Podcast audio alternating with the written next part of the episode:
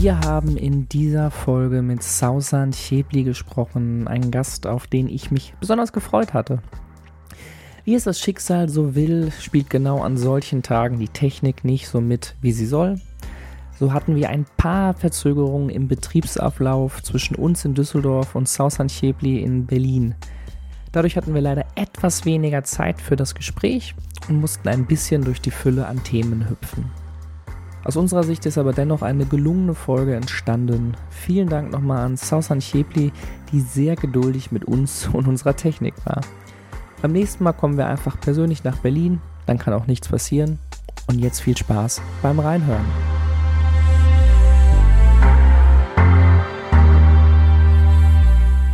Herzlich willkommen zu einer neuen Folge Macht Politik und ich begrüße wie immer zuallererst Stefan Schmidt. Hallo Stefan. Ja, hallo Simon. Wir sprechen heute mit Sausan Schipli und so viel können wir sagen, es wird ein breiter Fächer an Themen. Ja, ich freue mich auf diese Folge heute ganz besonders. Äh, wir haben gleich viel zu besprechen und darum erstmal herzlich willkommen, liebes Sausan. Schön, dass du da bist. Hi, danke für die Einladung. Das Interview nehmen wir am 12. September auf, die politische Sommerpause in Berlin geht auch, glaube ich, langsam dem Ende entgegen.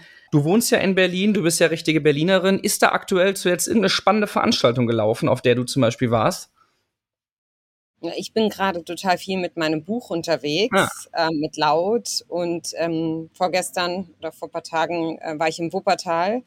Eine super spannende äh, Veranstaltung. Aber sonst, ehrlich gesagt, in Berlin ist immer was los. Entweder in mhm. der Berliner Regierung ähm, oder im Bund, im Bundestag. Äh, die Sommerpause ist gefühlt schon ewig vorbei. Also da hier ist wieder komplett alles auf 180 im Hochbetrieb und ähm, ja, es war kurzfristig relativ still, aber das hat echt ganz kurz gehalten nur. So, dann schalten wir jetzt in dieser Folge auch mal auf Hochbetrieb, würde ich sagen. Und wir starten immer gerne mit äh, Entweder oder. Ich stelle dir drei Entweder oder Fragen, die etwas mit dir und deiner Lebenswelt zu tun haben. Und du entscheidest äh, möglichst schnell und ohne Erklärung. Starten wir. Löwenkind oder Bärenmama? Bärenmama. Okay.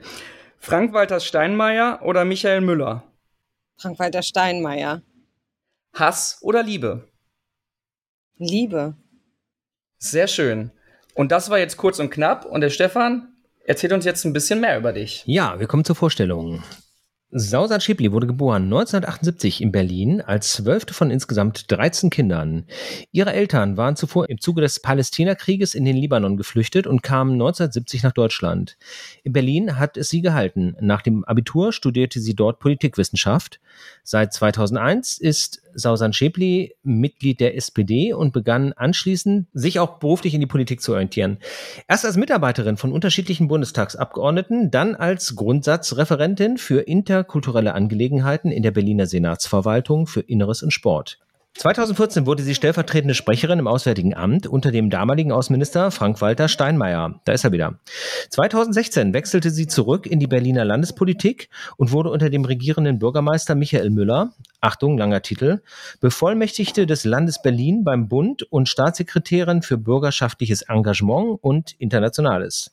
Diesen Posten hatte sie bis Ende 2021 und der Wahl von Franziska Giffey zur regierenden Bürgermeisterin. Bei der Bundestagswahl 2021 wollte sie als Direktkandidatin im Wahlkreis Berlin-Charlottenburg-Wilmersdorf kandidieren. Das wollte ihr damaliger Vorgesetzter Michael Müller auch, dem sie bei der parteiinternen Vorwahl unterlag. Auch außerhalb der Parteipolitik ist Sausan Schäbli aktiv. Zudem engagiert sie sich gegen Hate Speech. Zuletzt erschien ihr Buch Laut, warum Hate Speech echte Gewalt ist und wie wir sie stoppen können. Soweit die Biografie. Lass uns mal gerne zu Beginn über deine Familie sprechen. Erstmal, du bist, äh, genau, du, du hast zwölf Geschwister, ihr wart 13 Kinder, das ist ja auch schon mal eine Anzahl. Ihr wart, ich sag mal vorsichtig, eine Großfamilie. Und ihr habt natürlich auch einiges hinter euch. Ihr wart durch äh, rechtlich gesehen staatenlos. Dein Vater, hast du, glaube ich, auch schon, schon öfter erzählt, ist mehrfach abgeschoben worden. Du hast mit, mit fünf deinen Vater auch mal in Abschiebehaft besucht. Kannst du uns mal in diese Zeit ein bisschen mitnehmen, die ja für uns beide einfach total weit weg ist? Ich glaube, so geht das vielen ähm, Palästinensern, die in den 70er Jahren ähm, nach Deutschland gekommen sind, dass sie ganz lange staatenlos waren, so wie wir. Wir waren halt 15 Jahre staatenlos. Ich bin das zwölfte Kind einer 13-köpfigen Familie Und ähm, meine älteren Geschwister, die sind im Lager mhm. geboren. Also ich wurde zumindest in Deutschland geboren und hatte dann auch ähm, das Recht, hier mich weiterzubilden und zu studieren. Meine Geschwister zum Beispiel gar nicht. Mein Vater wurde genau zweimal abgeschoben, ähm, weil die deutsche Politik damals darauf es darauf anlegte, dass am Ende, ähm, wenn ein Elternteil fehlt, sozusagen die ganze Familie auch mhm. mitgeht, weil man es allein nicht aushält. Also das war sozusagen der Druck, den die Politik auf uns ähm, äh, geübt hat. Äh, meine, meine Mutter konnten sie nicht abschieben, weil meine Schwester und ich minderjährig waren. Sonst hätten sie uns ja auch mit abgeschoben. Also es war schon eine sehr harte, brutale Zeit, die ich als sehr ungerecht ähm, empfunden habe. Ich habe das politische System als ähm, ich hatte das Gefühl, wir werden schikaniert. Das ist auch eine Willkür im System, weil ja auch es gab ja keine keine bestimmte Regel mhm. dafür, wann unsere Duldung verlängert wurde. Wir sind dann in diese Ausländerbehörde gegangen und dann hing der, die Verlängerung unseres Bleibestatus von der Laune des Beamten oder der Beamtin ab. Also mhm. dann waren es mal ein paar Tage, dann waren es eine Woche, dann waren es mal zwei Wochen, je nach Lust und Laune des Beamten ähm, äh, wurde dann dieser Duldungsstatus verlängert. Und das habe ich miterlebt, weil ich meine Eltern auch begleitet habe zur Ausländerbehörde. Es war alles schon ziemlich brutal. Das hat mich aber sehr stark politisiert. Also das hat mich am Ende wahrscheinlich auch zu der Frau gemacht, die ich heute bin. Ähm, es hat mich geprägt, dieses Unrecht. Und deswegen ertrage ich es heute wahrscheinlich auch so schlecht zu sehen, dass es immer noch so viel Unrecht auf der Welt gibt oder zumindest von mir empfundenes Unrecht mit welchem Alter hast du das als Unrecht wahrgenommen? Weil das ist ja, du hast es ja quasi deine gesamte Kindheit, Jugend erlebt, aber mit vier hast du ja dieses, nicht diesen reflektierten Gedanken, dass hier passiert meiner Familie gerade eine Ungerechtigkeit. Wann ist dieser Gedanke in dir entstanden? Ähm, du hast auf jeden Fall recht. Ich kann mich erinnern, ich war ja fünf, als ich meinen mhm. Vater in dieser Abschiebehaft erlebt habe. So rückblickend das ist ein Moment, den ich nie vergessen werde. Also es ist wirklich eine der prägendsten Erfahrungen meiner Kindheit, dieser Gang in diese Zelle. Aber natürlich habe ich das nicht mhm. als ungerecht damals einordnen können. Ich glaube, diese Politisierung kam mit dem Moment, also in der ersten Klasse vielleicht mhm. schon sogar, weil ich, wir waren ja wahnsinnig arm. Und ich habe das total als ungerecht empfunden, dass ich mit so einer Liste mit Schulmaterialien zu der Lehrerin gehen musste und die und sie dann absegnen musste und meine Eltern sich das eben nicht leisten konnten, dass wir, dass ich Schulmaterialien habe. Wir mussten das alles dann beantragen, damit das Sozialamt ähm, diese Lehrmaterialien uns auch genehmigt, ja. Und dann bin ich immer nach der Stunde zu der Lehrerin gegangen, wenn es dann wieder so weit war mit dieser Liste. Und ich weiß damals, wie peinlich es mir war und wie ungerecht ich es empfunden habe, dass die anderen immer mehr mhm, hatten. Mhm. Also dass wir so wenig haben. Und diese Armut fand, empfand ich damals als ungerecht. Weder nicht, nicht diese Staatenlosigkeit, also ich fand es immer nur schräg, wenn die Lehrer mich gefragt haben, so was für ein Pass ich habe, dann zu sagen staatenlos, aber ich konnte das nicht einordnen ganz lange. Aber Armut empfand ich schon sehr, sehr früh als ungerecht, mhm. dass wir so wenig hatten, dass ich betteln musste um ein paar Sachen und ja, und auch, ja, ja, ich glaube, das empfand ich schon sehr früh als ungerecht. Warum ist es parteipolitisch die SPD geworden? Spielt da die eigene Biografie eine Rolle? Ja, ja, auf jeden Fall. Ähm, ich hätte mir damals nie vorstellen können, zum Beispiel zu den Grünen zu gehen, weil die Grünen für mich damals eine Partei waren, die in der Leute gehen, die es sich irgendwie leisten können, grün zu sein. Ja, das war, das war zu meiner Zeit, ich war 21, ich meine, es ist jetzt auch schon ein paar Jahre her. Ähm, das war nicht der Fall. Ähm, die Sozialdemokratie, vor allem vor dem Hintergrund der Tatsache, dass ich mit ihr eine Partei verbinde, die für soziale Gerechtigkeit steht, die dafür steht, dass Menschen, die vielleicht aus ärmeren Verhältnissen kommen, die keinen die nicht mit dem goldenen Löffel im Mund ähm, geboren sind oder Eltern haben, die Akademikerinnen sind, die trotzdem den Aufstieg schaffen. Also dieses, dass ich es geschafft habe, das ist für mich so eine eigentlich eine klassische sozialdemokratische Politik und ähm, ja Ideologie, die ich, die ich verinnerliche und ähm, die mich dann dazu gebracht hat, auch in die Partei einzutreten. Also ganz klassisch der sozialpolitische Aspekt, nicht der außenpolitische, zum Beispiel damals, ja. Also Stefan hat ja gerade auch schon deine Biografie äh, vorgelesen und es ist ja einfach eine schon sehr beeindruckende Vita, weil du schon sehr spannende Posten in sehr jungem Alter innehattest. Und wir gehen da auch gleich nochmal näher drauf ein. Wenn du jetzt aber auf dich heute und hier schaust, wie würdest du dich jetzt gerade bezeichnen? Politikerin, ehemalige politische Beamte, Aktivistin, Publizistin, braucht es das überhaupt? Denke ich da schon zu eng? Wie siehst du dich jetzt gerade? Also meine offizielle Funktion ist ähm, ehemalige Staatssekretärin, Autorin, Kolumnistin.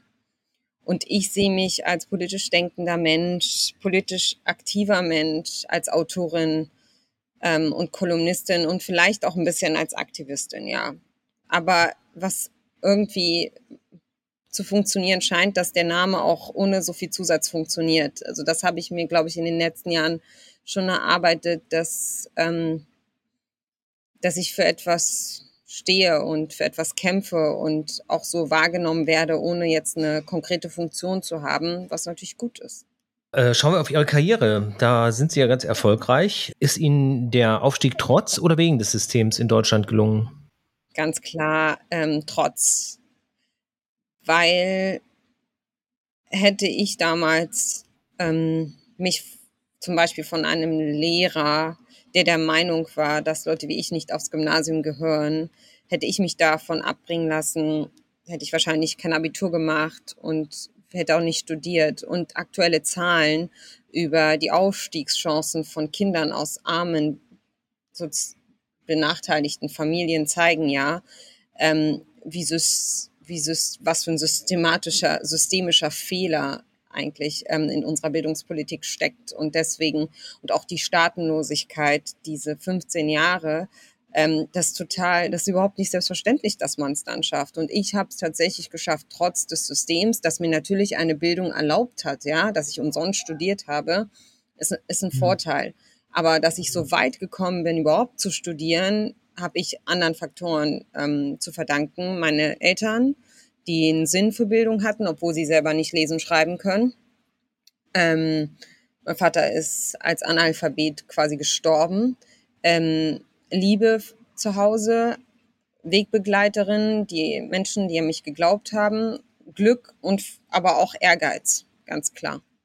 Und wir können uns eben heute nicht darauf verlassen, dass Menschen all diese, also vor allem junge Menschen, all diese Dinge mitbringen, damit sie es schaffen, sondern das System muss besser werden, damit wir nicht mehr so viele Schulabgänger haben und damit es nicht mehr, damit, der Aufstieg unserer Kinder nicht so sehr davon abhängt, ob die Kinder, ob die Eltern Geld haben oder ob sie Akademikerinnen sind. Da muss sich was verändern. Du hast es gerade wunderbar gesagt. Du hast es geschafft, trotz dieses Systems. Und wenn ich auf deine Biografie schaue, ist also von meinem Empfinden ist ein zentraler Meilenstein deine Rolle als stellvertretende Sprecherin im Auswärtigen Amt. Kleine Anekdote, hast du von 2014 bis 16 inne gehabt. Das ist übrigens auch das erste Mal, wo ich auf dich aufmerksam geworden bin, weil ich dich gesehen habe bei Jung und Naiv, der ja bei den Bundespressekonferenzen dabei ist. Und da ist mir das damals aufgefallen, wow, ein hoher Posten, den da eine sehr junge Frau inne hat und die sich da wirklich sehr professionell verhält, fand ich damals sehr beeindruckend. Aber diese Rolle als stellvertretende Sprecherin im Auswärtigen Amt, Kannst du auch mal unseren Zuhörerinnen erklären, was ist das eigentlich für eine Rolle? Du hast es auch richtig gefasst. Das war der krasseste Posten, die krasseste Erfahrung, die ich in meinem mhm. Leben gemacht habe, was so politischer Werdegang angeht. Auch das Staatssekretärin sein hat mich ähm, weniger geprägt, glaube ich, als meine Zeit als stellvertretende Sprecherin bei Frank-Walter Steinmeier. Man muss, also was machen Sprecher? Sprecher sprechen für die Minister. In dem Fall habe ich für den Außenminister gesprochen. Also alles, das meiste oder vieles von dem, was nach außen gedrungen ist, was er selbst nicht von sich gegeben hat, das war unsere Stimme. Vieles von dem, was er gesagt hat, war unsere Stimme. Also wir haben ihn vorbereitet, wir haben, die Spra wir haben Sprache entwickelt für den Minister. Ähm, wir waren das Sprachrohr des Ministeriums. Also alle anderen, die kommunizieren wollten nach außen, mussten sich mit uns absprechen, wenn sie zum Beispiel mit deutschen Medien sprechen wollten, mit uns als Pressereferat, also das Sprachrohr des Ministers, das Sprachrohr des Ministeriums. Das ist eine unglaublich verantwortungsvolle Rolle gewesen, ähm, die mich, äh, die mich sehr viel Kraft gekostet hat, aber ich habe unglaublich viel gelernt. Ähm, ich meine, zu meiner Zeit sind viele Krisen dieser Welt ähm, eingebrochen. Ja, wir hatten die Euro-Krise, die Flüchtlingskrise, Trump wurde Präsident, Putin hat die Krim äh, annektiert. das war alles zu meiner Zeit. Du musst dich vorstellen, was das sozusagen für, für einen Außenminister und für die Sprecher bedeutet. Wir waren die Menschen, die am nächsten an den Minister dran waren. Wir haben alles hautnah miterlebt. Und ich habe mit all diesen Leuten auch zusammengesessen, ja, mit all diesen Ministerpräsidenten, Präsidenten, Außenministern oder mit vielen.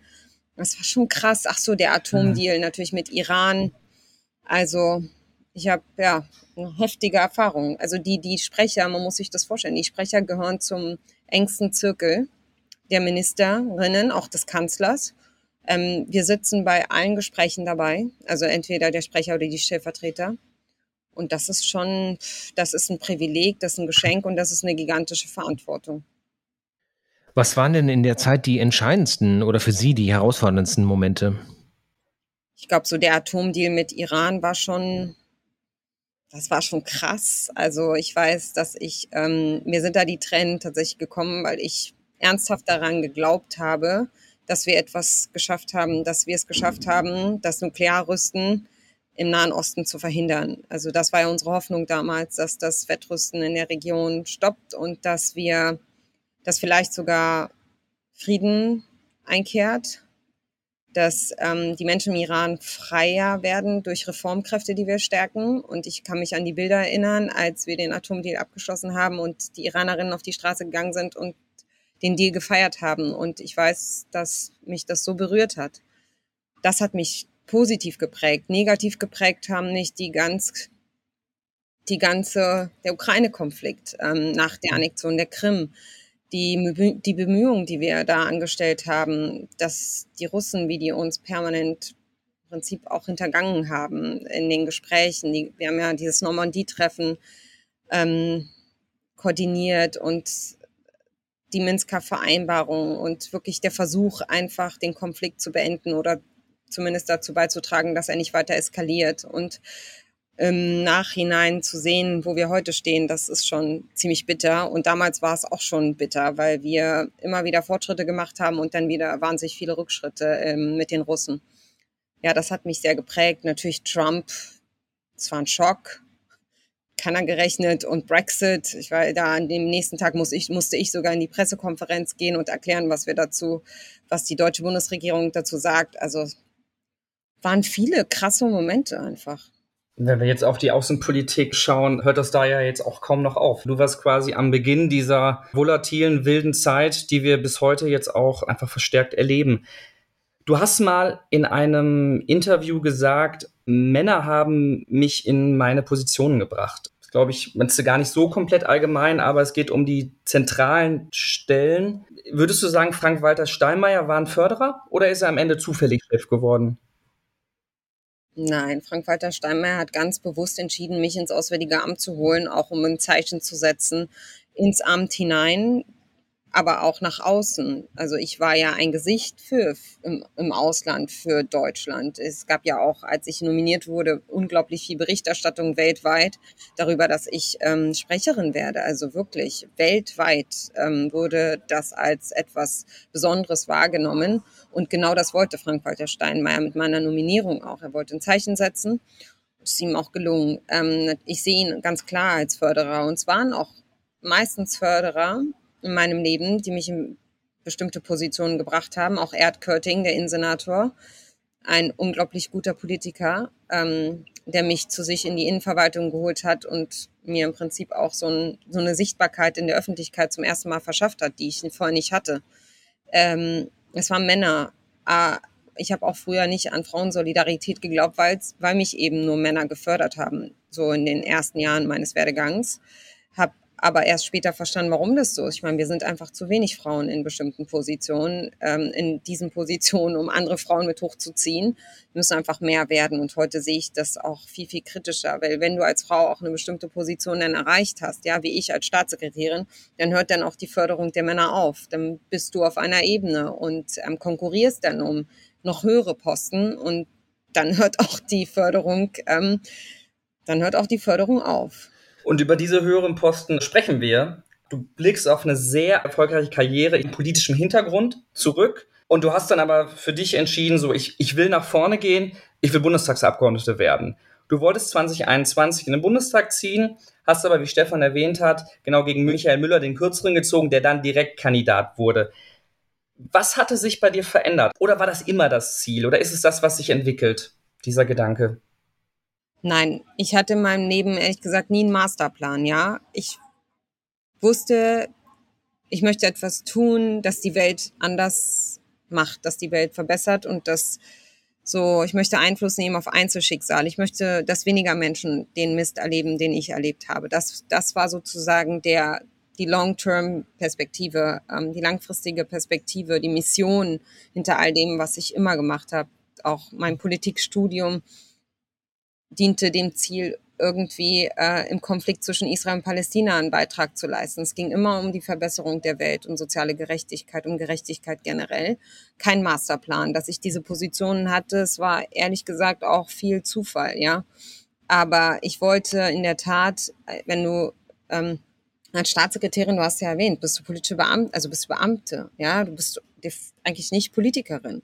Und ich habe mich aber immer als Politikerin gesehen ähm, und, und wollte dann das auch ähm, mit einem Bundestagsmandat sozusagen auch faktisch ähm, unterstreichen. Habe aber in der Tat ähm, verloren in meinem eigenen Wahlkreis. Michael Müller hat sich entschieden, in meinem Wahlkreis zu kandidieren, nicht in seinem eigenen, weil Kevin Kühnert dort kandidierte. Er hätte, er hätte es probieren können. Aber er hat gedacht, dass es bei mir leichter wäre und hätte hat vielleicht auch gedacht, weiß ich nicht, ähm, dass ich gar nicht erst kandidiere, weil er damals auch mein Chef war. Es war ja auch alles schwierig. Ich meine, ich hatte gerade auch einen Sohn, der war drei Monate. Das war schon alles keine leichte Zeit und die Entscheidung, diesen Weg zu gehen, war nicht leicht für mich, aber ich bereue es nicht. Natürlich würde ich heute viel lieber im Bundestag sitzen. Ich wollte immer ein Buch schreiben, das ist toll, aber ich bin Herzblutpolitikerin. Ich mache das gerne und ich ist auch mein Herz hängt da immer noch dran. Aber ähm, es ist wie es ist jetzt und ich hoffe, es gibt vielleicht irgendwie mal einen Weg zurück in die aktive Politik. Da sehe ich mich schon viel eher. Aber ich hätte ähm, immer die Entscheidung getroffen, zu kandidieren, es zumindest zu versuchen. Jetzt haben Sie das Buch schon angesprochen. Das ist eine Gelegenheit für einen kleinen Cut von der klassischen politischen Welt. Sie engagieren sich gegen Hass. Sie sind sehr aktiv auf Twitter und sagen selbst, dass dort eigentlich kein Tag vergeht ohne Hetze gegen Sie. Sie sind praktizierende Muslimin und Feministin und damit für viele gerade rechte Gruppen ein Feindbild. Bei einer sehr drastischen Beleidigung haben Sie Klage eingereicht, die nun aber abgewiesen wurde. Jetzt mal eine ganz naive Frage, gerade als jemand, der das so nicht äh, persönlich erlebt, äh, wie ist das, mit so viel Hass und Beleidigung täglich umzugehen? Gibt es da Strategien, das einzuordnen, äh, darauf zu reagieren? Also man kann auf jeden Fall sagen, dass ich in den letzten Jahren ähm, gelernt habe. Ich sage immer, ich habe mir, ich, ich, ich vermeide bewusst dieses, ich habe mir ein dickes Fell angelegt, weil ein dickes Fell bedeutet für mich dann auch immer so, nicht mehr empfänglich zu sein. Und ich habe mir geschworen, in der Politik immer auch empfänglich zu sein für Emotionen und für und ich möchte mitfühlen mit den anderen. Deswegen ist es nicht ein dickes Feld. Ich bin aber resilienter geworden, was den Hass angeht. Also ich schaffe es, dass er mich nicht unterkriegt und ich schaffe es, dass er nicht, mich nicht dazu bringt, aufzuhören, ähm, auch wenn er mich nicht kalt lässt. Ja, also und und ich habe halt mit den Shitstorms inzwischen habe ich aufgehört, sie zu zählen. Ich habe einfach gelernt, ähm, auch mit den einzelnen Shitstorms umzugehen, dass sie, ich weiß, dass sie vergehen nach ein paar Tagen und ich weiß, dass es in der Regel, dass die Menschen, die mich haten, die mich beleidigen, dass die kennen mich ja nicht. Ich kann das viel mehr von mir sozusagen fernhalten und das nicht alles immer persönlich nehmen, was ich am Anfang nicht so gemacht habe. Ja, am Anfang habe ich alles persönlich genommen. Wenn mich jemand als dumm bezeichnet hat, habe ich das persönlich genommen und habe, weil ich ja auch so und total ich bin schon so ein Mensch, der sich ständig hinterfragt und auch immer auch selbst zweifelt an das, was man kann oder was ich kann. Und das hat mich schon sehr, sehr belastet. Aber inzwischen bin ich cool und kann damit umgehen und ähm, ich melde Hass an, ich zeige das an über Hate Aid, ich suche Unterstützung, wenn ich wieder angegriffen werde von Demokratinnen. Ähm, also da gibt es schon etliche Strategien, auch im Buch, die ich beschreibe, wie man damit umgeht. Wichtig ist, dass wir halt alle ein bisschen lauter sind, ja. Die Hater sind einfach wahnsinnig laut. Die sind unglaublich laut und sie erdrücken einen mit ihrer Lautstärke. Und, ähm, und ihr Ziel ist es, Leute wie mich einfach mundtot zu machen. Wir sollen halt verschwinden. Das ist dieses Mürbe machen, ne? Also, ist schon ziemlich krass. Was ich mir gerade auch als sehr krass vorstelle, sind, du sagst ja, du tust mit deinem Buch rum. Ich glaube, das ist eine sehr intensive Veranstaltung, weil ich mir sehr gut vorstellen kann, dass unfassbar viele Menschen danach zu dir, zu dir hinkommen und sagen, ey, ich habe was ähnliches erlebt, ich habe das auch erlebt. Ist es das, was du echt erlebst bei deinen Lesungen? Also ich muss sagen, die Lesungen geben mir so viel Kraft. Das ist nicht anstrengend. Das ist so, die sind meistens so wie in so, sie, sie geben mir so einen Powershot, weil da sitzen in der Regel Menschen, die vielleicht ähnliches erlebt haben, aber wo ich das Gefühl habe, auch wenn sie das nicht erlebt haben, sie verstehen, worum es geht. Sie verstehen, warum es wichtig ist, aufzustehen. Und mein Ziel mit dem Buch ist ja, die Zivilgesellschaft so ein bisschen aufzuwecken und zu sagen, Leute, ihr seid zu still, das können wir nicht länger. Also dieses, diese, dieser Hass, der betrifft nicht mich, es geht nicht um mich, auch wenn ich betroffen bin als Person, aber sie greifen das an, wofür ich stehe. Sie greifen mich an als Muslimin, als Feministin, als linke, linksdenkender Mensch, ähm, als jemand, der für Diversität steht, für eine, für eine Welt, ein Deutschland, das in denen Menschen wie ich, in dem Menschen wie ich Platz haben, das greifen sie an. Und da geht's doch nicht um mich, sondern es geht darum, wie wir alle miteinander zusammennehmen wollen. Und ich habe immer das Gefühl bei den Lesungen, die Leute verstehen es, weil sie dann sagen, ganz häufig kommen sie dann zu mir nach den Lesungen und sagen, wissen Sie was, ich bin überhaupt nicht in den sozialen Medien aktiv, aber ich weiß, wie wichtig es ist, solidarisch zu sein. Also ich werde mir das jetzt viel stärker zu Herzen nehmen. Und ähm, das ist schon, damit ist echt schon viel gewonnen.